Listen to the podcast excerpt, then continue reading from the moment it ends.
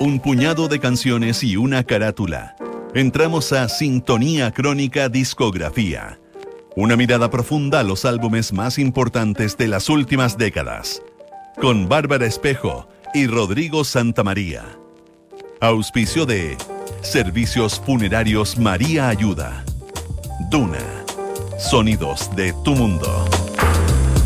En el programa de hoy escucharás el álbum Five Leaves Left de Nick Drake. Estás en sintonía crónica discografía en Duna. Nick Drake fue un ave rara en su tiempo. Desconocido en la industria musical y en los circuitos masivos, Drake tuvo una corta y trágica carrera que solo despegaría tras su muerte. Five Leaves Left su debut de 1969 se transformaría en una influencia perdurable para los compositores que vendrían en las siguientes décadas.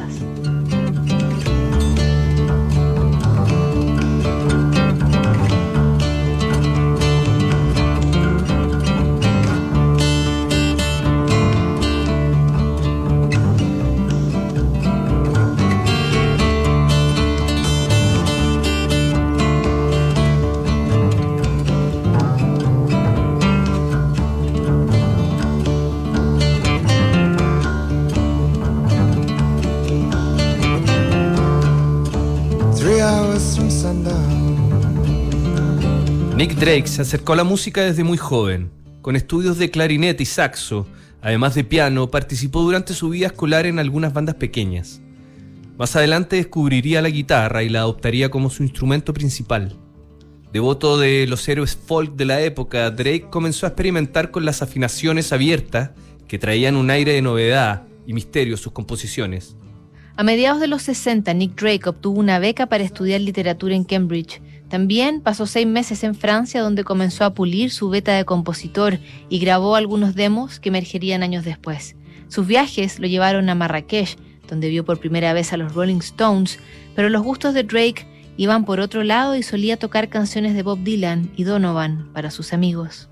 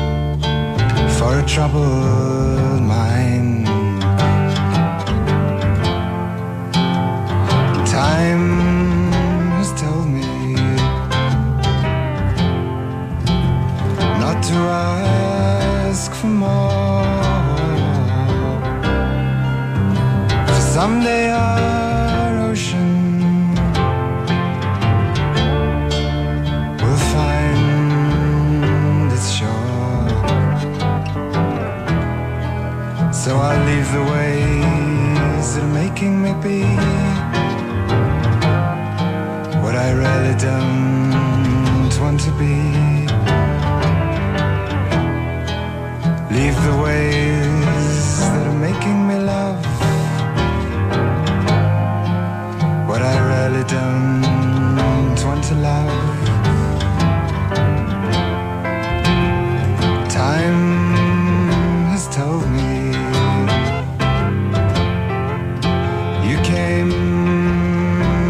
stone.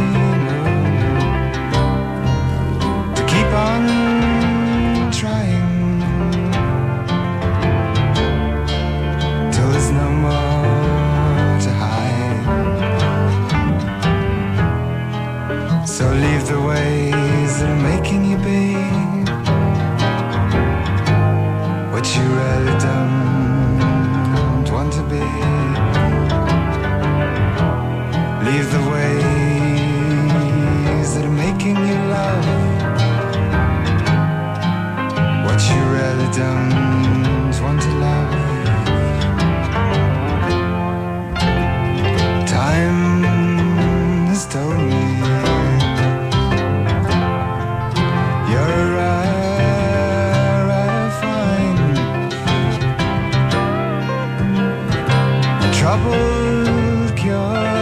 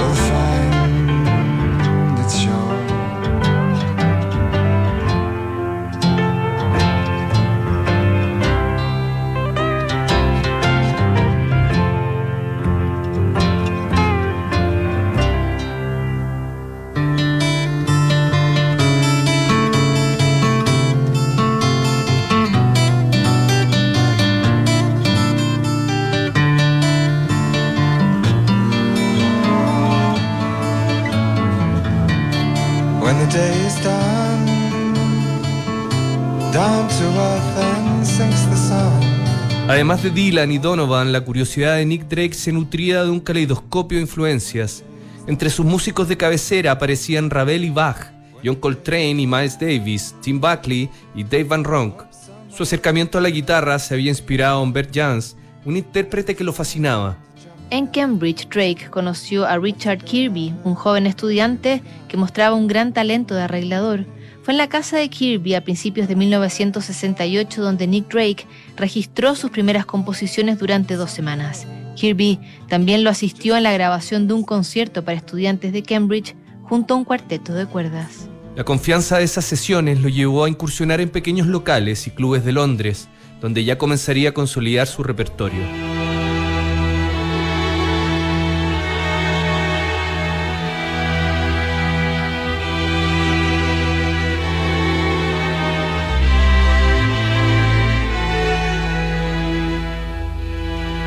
Don't you have a word to show what may be done? Have you never heard a way to find the sun?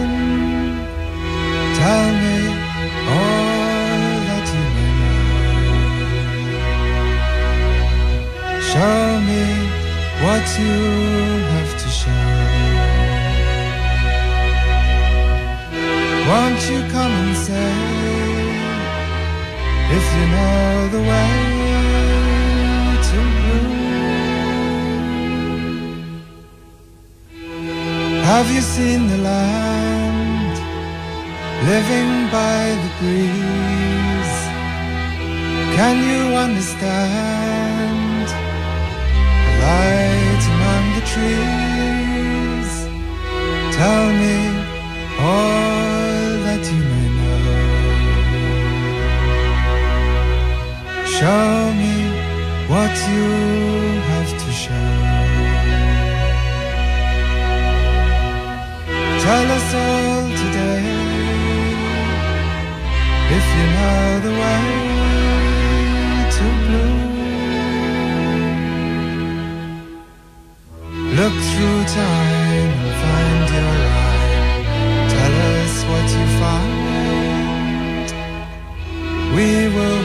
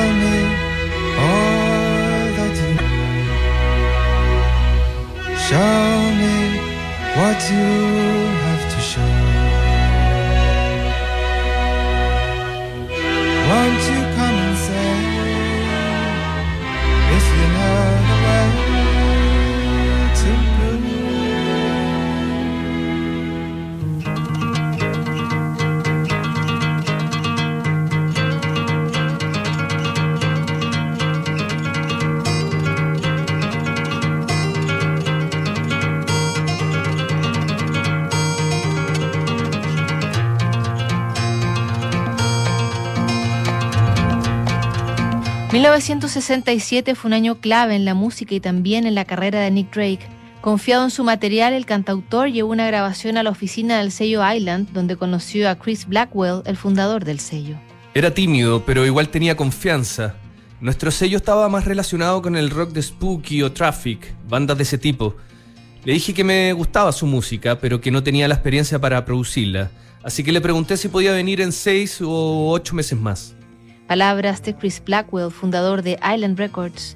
Semanas después de esa reunión, Nick actuó como telonero de Country Joe and the Fish en un club de Camden. El público quedó sorprendido con la calidad de sus canciones y la imagen de estrella que tenía el cantautor de solo 20 años.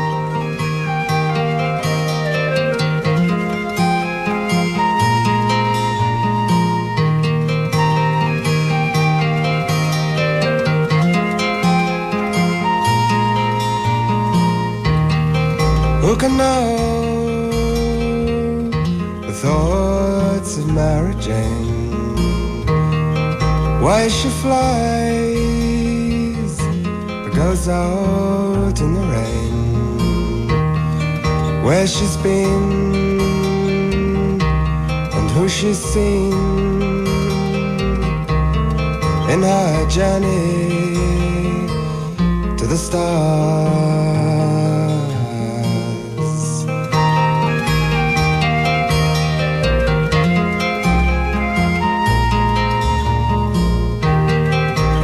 Know the reason for her smile? What are her dreams when they've journeyed for a mile? The way she sings and her brightly colored rings make her the princess of the sky.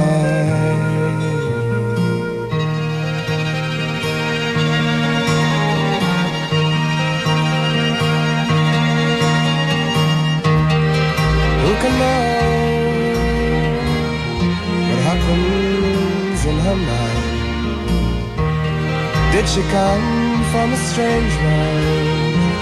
Leave her mind behind. Long lost sighs and her brightly colored eyes tell her story to the wind.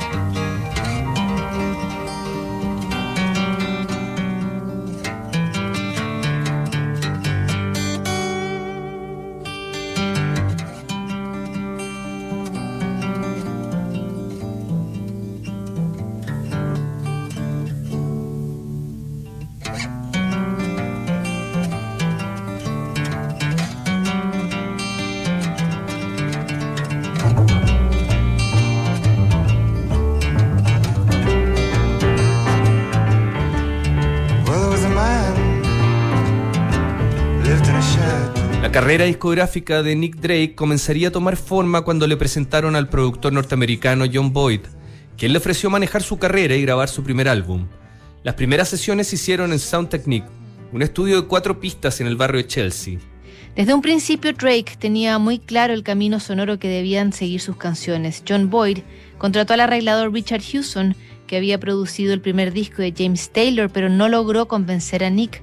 Él prefirió trabajar con su amigo de la universidad, Richard Kirby. Kirby arregló cuatro canciones, aunque no quiso trabajar en la compleja Riverman. Finalmente el arreglador Harry Robinson, que se ganaba la vida musicalizando películas de terror, asumió ese trabajo y aportó el ambiente misterioso y oscuro que ostenta ese clásico de Nick Drake.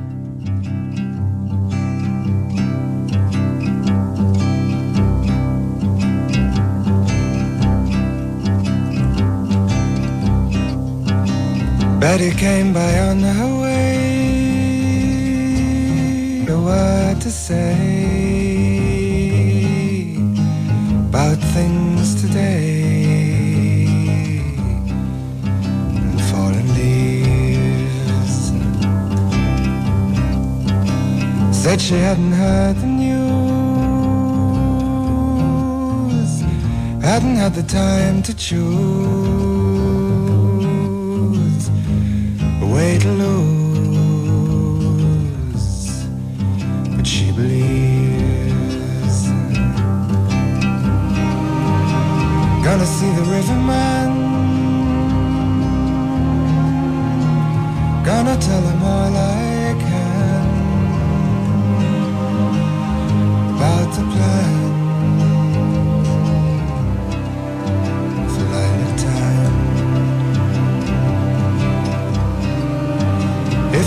me all he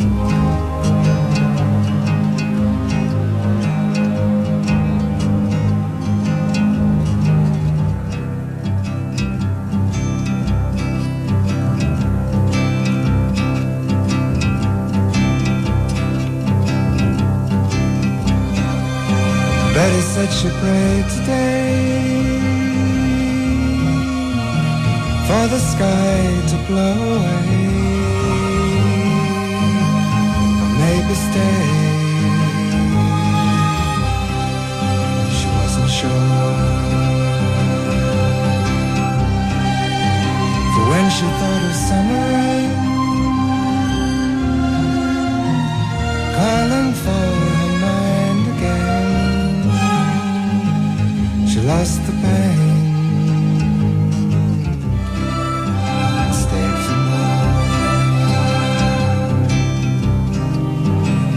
Gonna see the riverman. Gonna tell him all I can about the band. Feeling free. If he tells me all he knows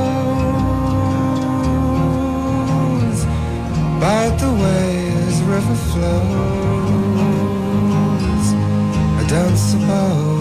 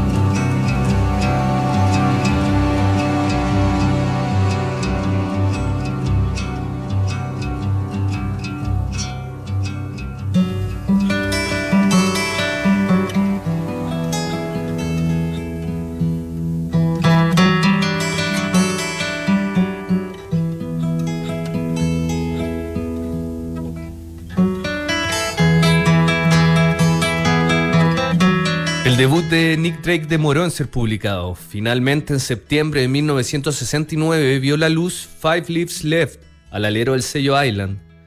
El nombre del álbum salió de una leyenda impresa en los papeles para enrollar cigarrillos marca Risla. Aunque las críticas fueron muy variadas, a nivel comercial fue un fracaso y apenas vendió 6.000 copias. Nick Drake murió cinco años después de editar el disco, una sobredosis de antidepresivos, 26 años.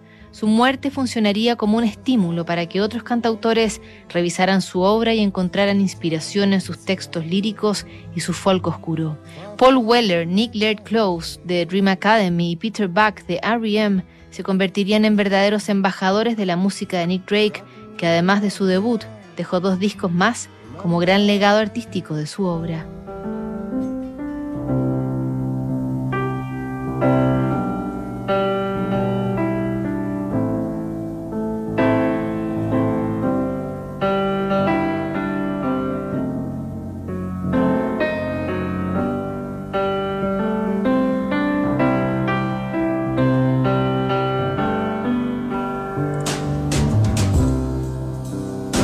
Saturday sun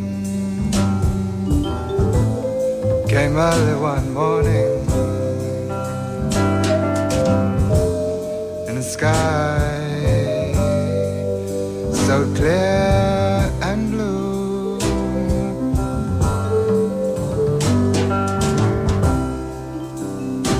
But Saturday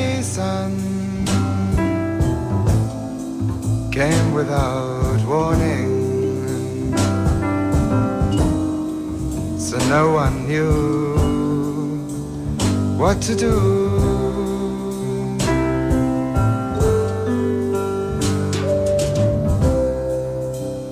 Saturday sun brought people and faces, but didn't seem much in their day.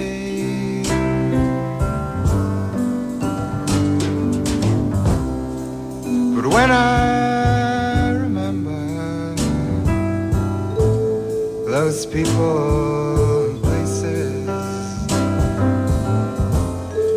they were really too good in their way.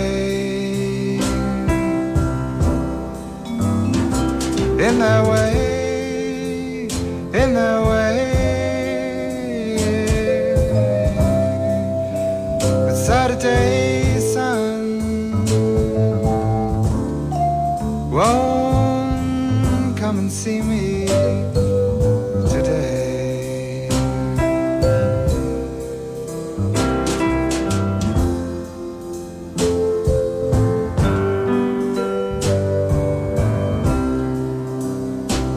Think about stories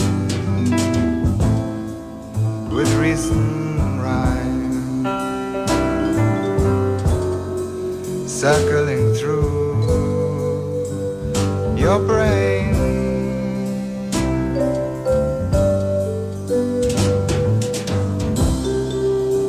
And think about people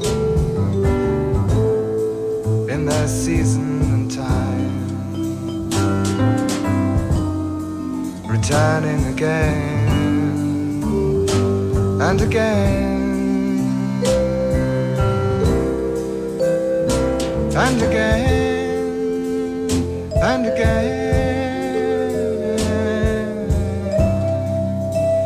But Saturday sun has turned to Sunday's rain. So Sunday sat in the Saturday sun and wept for a day gone by.